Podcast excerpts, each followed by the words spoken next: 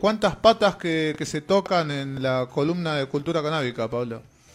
Eh, sí, sí, la verdad que de entrada cuando empezamos con la columna tal vez era yo exponiendo temas acerca de cultivo, dudas, eh, lo que uno venía haciendo más que nada en el grow, en la atención al cliente. Y después, eh, si te pones a ver desde lo canábico, eh, bueno, por suerte cada vez hay, hay más medios que asoman la cabeza, cada vez abunda más lo que yo llamo el periodismo canábico.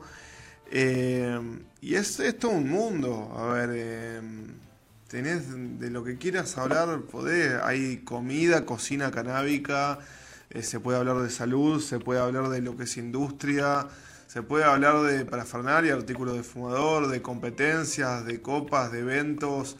la verdad que lo que es el cannabis, lo que nos da la planta, eh, lo que nos trae, y aparte, a ver, en los momentos en los que uno puede usar o interactuar con la planta, sea un recital, en un festival de cine, eh, nada, hay, hay, una infinidad de, temas, hay muchos temas que no hemos llegado a completar en este momento.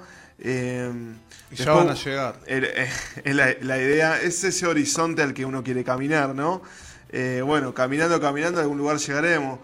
En el último tiempo lo que hemos hecho es mucha entrevista, porque me di cuenta que tal vez es, más interesante para el escucha en vez de escucharme hablar 40 minutos con lo goma que soy, eh, nada, está bueno, está bueno traer gente eh, que sabe más que uno eh, y escuchar, ¿no?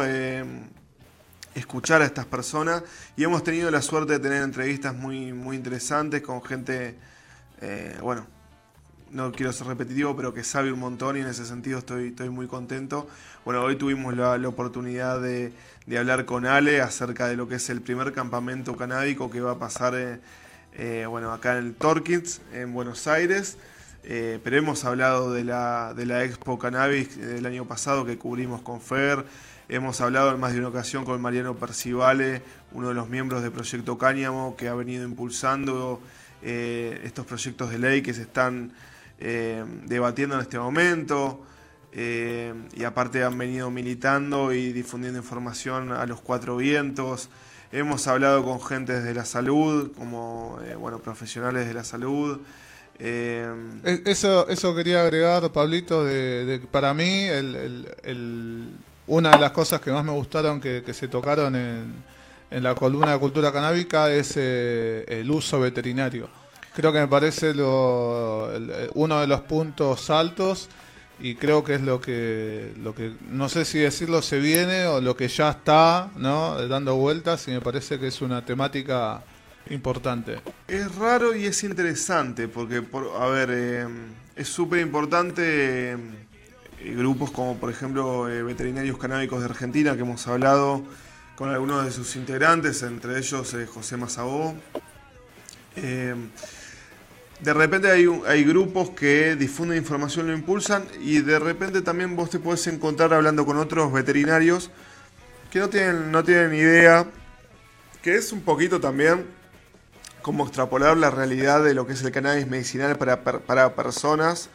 eh, lo que vino pasando la última década. Bueno, ahora es como que el cambio ya está más aceptado en lo que son los seres humanos y ahora eh, tal vez esta nueva olla que se destapó eh, es para uso veterinario, de todas las cualidades. A ver, somos mamíferos, los, animales generalmente domésticos son mamíferos. Ah, bueno, hay gente que tiene serpientes en su casa, pero nada, a ver, tenemos sistemas muy similares en cuanto a cómo responden, cómo interactúan. Tienen los animales un sistema endocannabinoide igual que nosotros. y es un campo en el que se da mucho para investigar y se han logrado eh, se han logrado cambios muy positivos. El otro día estaba viendo un documental en el Festival Internacional de Cine Canábico que era Jack Garage, que es el documental de historia de un, hombre de Canadá que contaba que él así como salvó su vida a través del cannabis, y, comiendo cannabis, incorporando cannabis y cambiando su dieta eh, con el eje principal dentro del cannabis, también empezó a darle cannabis a sus animales. Y tenía un perro que también le habían diagnosticado que iba a vivir pocos años y el perro tenía 22 años en el día del documental. Eh, decía que eran él hacía unos comprimidos de THC descarboxilado eh, que los ingería tantas veces por día y se lo daba a los, animales y decían que era la fórmula de, la longevidad. Eh, así que nada, eh, realmente se pueden hacer revoluciones con el cannabis, no solamente desde lo que es el ámbito de la salud, si se quiere, como hablamos antes con Ale, como hemos hablado con Mariano Percivale, hay una industria esperando que alguien la tome, hay oportunidades acá para hacer cambios radicales y generar fuentes de trabajo, generar eh, divisas para el país, eh, generar eh, riquezas para el país, inversiones para el país y generar algo que sería, más que generar, diría, y cumplir con una deuda tan importante que tenemos que es en contra de la polución y una deuda que tenemos con el medio ambiente que justamente el cannabis lo que hace es eso, limpiar, reciclar suelos, limpiar de, el aire, traer oxígeno es, eh, es redondo por donde lo mire, hay que sacarse el prejuicio nada más. Quiero, para ir cerrando, consultar con, los menos canábicos que, tiene Circo acá con el querido Pollo y, con Andrés. Bueno, ¿qué, qué se, qué, ¿con qué se encontraron con la columna de Pablo? Eh, bueno, como vos decís, eh, yo no soy canábico, nunca me despertó interés ni consumir ni, ni las otras cuestiones relacionadas. Eh, pero eh, una vez pasó eh, mi colegio secundario, salió noticia en crónica incluso, que agarraron a dos narcotraficantes en la puerta de la escuela. Y, eran dos pibes que, estaban fumando, nada más. Entonces por eso el colegio nos dio una charla, tanto a los alumnos como a nuestros padres, en general sobre narcotráfico. Pero yo notaba que, el que consume o que está interesado en consumir no tenía mucha más información.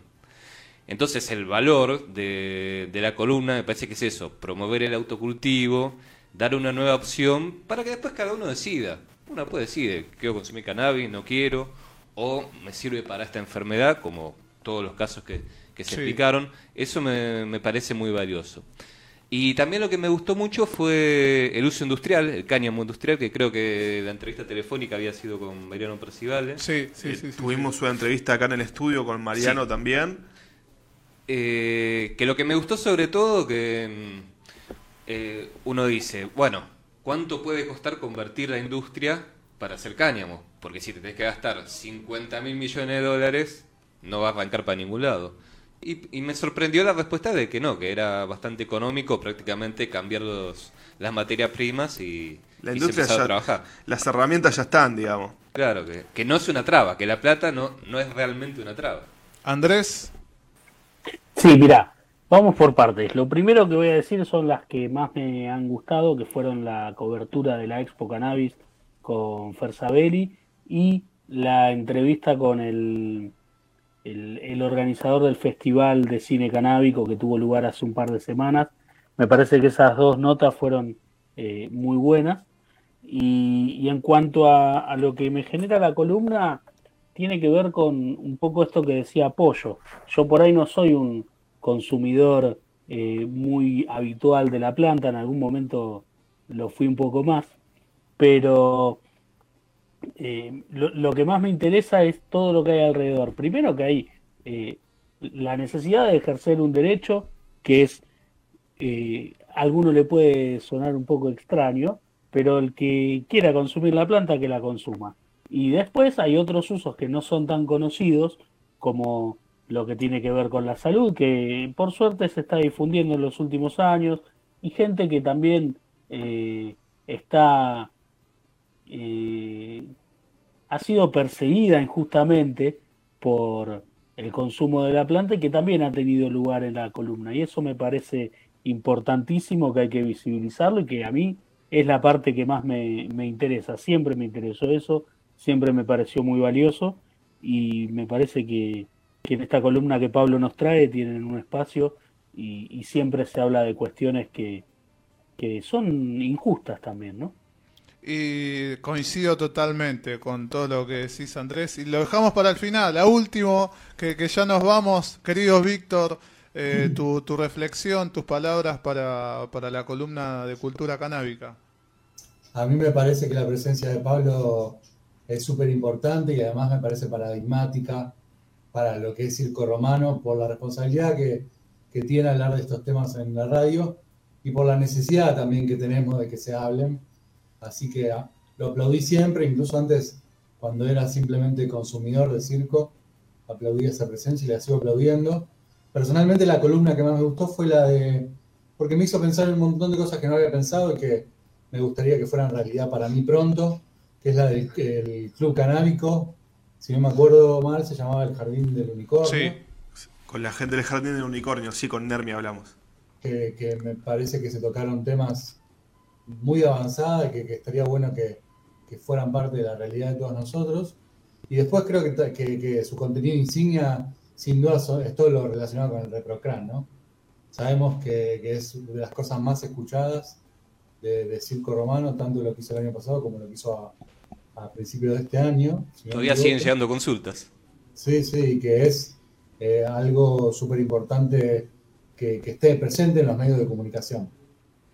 Quiero sumarme con la del ReproCan, que, que la iba a, a, agregar cuando termine esta charlita, que fue muy, muy importante, aparte porque fue en el inicio de esa movida, ¿no? Y que había tantas dudas y que Pablo también explicó cómo acceder al ReproCan. Exacto, exacto. Así que Cultura Canábica, el primer programa de cada mes, ¿no? Eh, gracias, Pablo. No, muchas gracias a ustedes y a los compañeros por las palabras que son un minuto. No vas a pasar por la puerta vos también.